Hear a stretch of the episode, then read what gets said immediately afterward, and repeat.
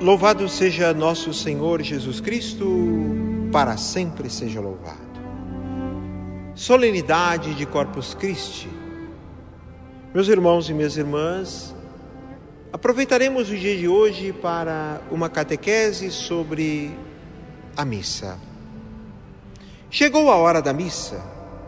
Deixamos nossas atividades, o descanso, familiares, amigos, Saímos de casa, do trabalho, abandonamos o passeio.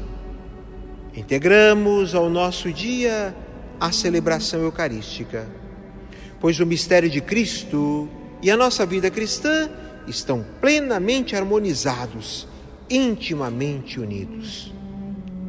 Nos dirigimos até a igreja, adentramos o prédio, no templo, uma construção um espaço para celebração que pode ser sofisticado, cheio de detalhes artísticos, rústico, simples, mas sempre expressará a vida das pessoas daquele lugar e da sua relação de fé em Deus. No templo, visualizaremos um altar, mesa e lugar do sacrifício um ambão, de onde proclama-se a palavra de Deus, a cadeira principal, aonde senta o presidente da celebração, e o lugar da assembleia. Encontramos um ambiente físico consagrado ao Senhor, um espaço sagrado para celebrar. E o que fazemos nesse lugar? Celebramos a Eucaristia, o mistério pascal de Cristo, sua paixão, morte, ressurreição e ascensão aos céus. A Eucaristia é memorial no sentido que torna presente e atual o sacrifício que Cristo ofereceu ao Pai, uma vez por todas na cruz, em favor da humanidade. O caráter sacrificial da Eucaristia manifesta-se nas próprias palavras da instituição. São Lucas nos narra: Isto é o meu corpo, que vai ser entregue por vós. E este cálice é a nova aliança no meu sangue, que vai ser derramado por vós. O sacrifício da cruz e o sacrifício da Eucaristia são um único sacrifício Idênticos são a vítima e aquele que oferece. Diverso é só o modo de oferecer-se. Cruento na cruz, incruento na Eucaristia. Enfim, atualizamos o sacrifício de Cristo na cruz de forma incruenta e ele se dá como alimento, como pão da vida para nós é também banquete. Como celebramos? Celebramos através de ritos, cânticos, orações, sinais, gestos. Iniciamos com um canto de entrada em atitude de prontidão, de disponibilidade para participar, nunca assistir à celebração. Trazemos no pensamento e no coração nossos pedidos e agradecimentos, nossas intenções, enfim, trazemos o nosso viver para entregar a Deus o que foi a nossa semana. Traçamos sobre nós o sinal da cruz, relembrando a grande graça de sermos filhos de Deus pelo batismo. Somos saudados pelo sacerdote que preside a Assembleia Celebrante respondemos bendizendo a Deus porque estamos reunidos no amor de Cristo. Como comunidade, confiamos na imensa misericórdia de Deus, exaltando o seu poder e pedindo perdão. Glorificamos a Deus com o hino do Glória que data do século segundo. A seguir, o presidente da celebração nos convida à oração com um breve silêncio e reza a oração do dia. E nesta solenidade de Corpus Christi nós ouvimos a seguinte oração: Senhor Jesus, neste admirável sacramento, nos deixastes o memorial da vossa paixão. Dai-nos venerar com tão grande amor o mistério do vosso corpo e do vosso sangue, que possamos colher continuamente os frutos da vossa redenção. Vós que sois Deus com o Pai, na unidade do Espírito Santo. E respondemos todos: Amém. É justamente aqui que entregamos a Deus nossas intenções, nosso coração. Assim, concluímos os ritos iniciais e iniciamos então a liturgia da palavra. O grande diálogo com Deus.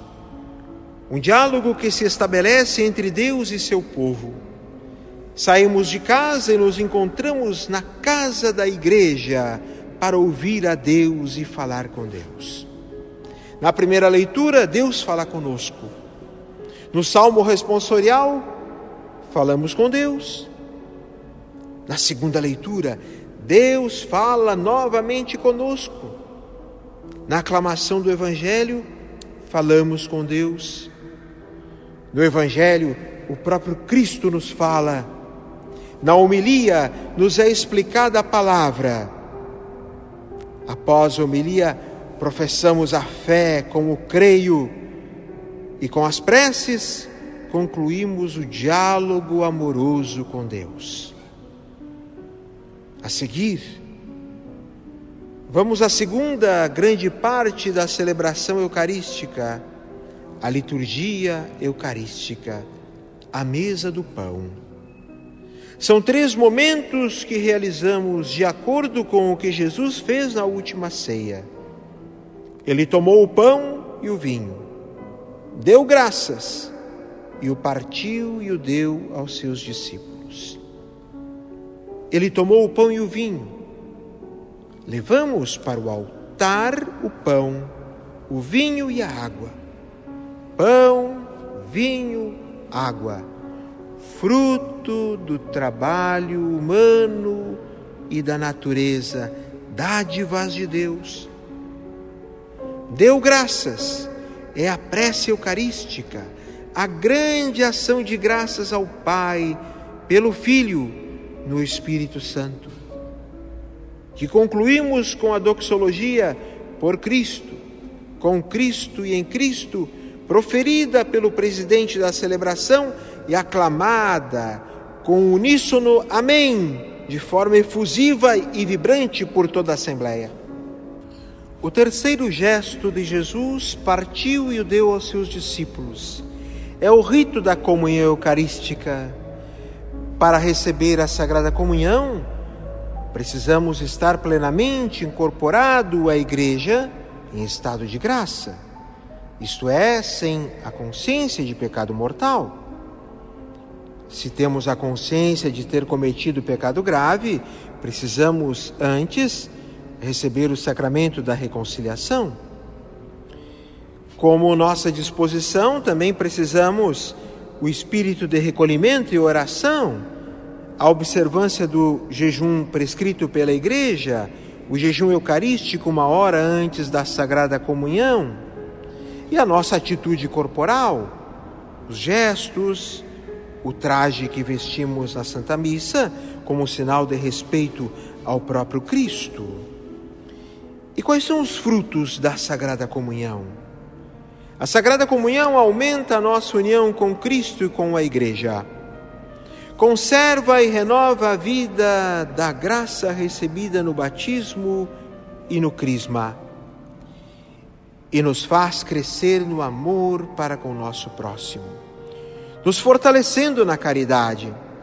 Perdoa os nossos pecados veniais e nos preserva dos pecados mortais no futuro.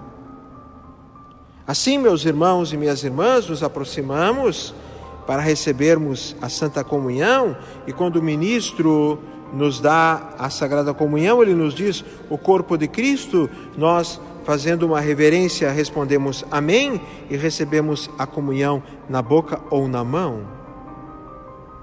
E após a comunhão, silenciamos e chegamos aos ritos finais, aonde abençoados vamos sair porta fora da igreja como testemunhas do Cristo ressuscitado, na paz do Senhor, para vivermos como Jesus fez e ensinou.